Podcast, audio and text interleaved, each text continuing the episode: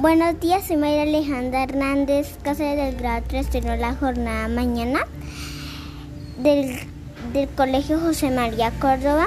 Hoy vamos a leer una fábula. La fábula se llama La tortuga y la liebre.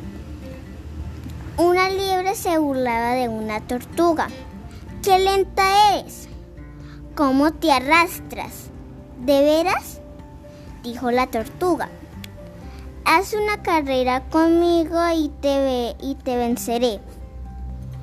Qué, qué orgullosa eres, eres, eres, dijo la liebre. De acuerdo, correré contigo. ¿A quién pediremos que marque la línea de llegada y confirme que la carrera es justa? Pidámoselo al zorro dijo la tortuga.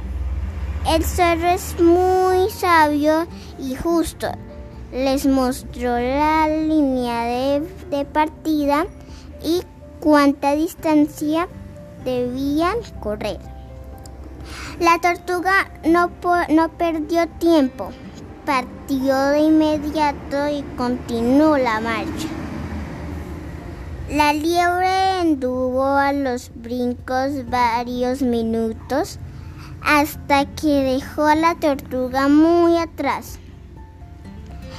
Sabía que podía llegar rápidamente a la meta, así que se acostó a la sombra de un árbol y durmió una siesta.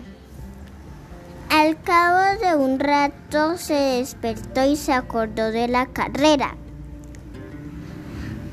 Se levantó de un salto y corrió a toda velocidad, pero cuando llega a la meta, la tortuga ya estaba allí.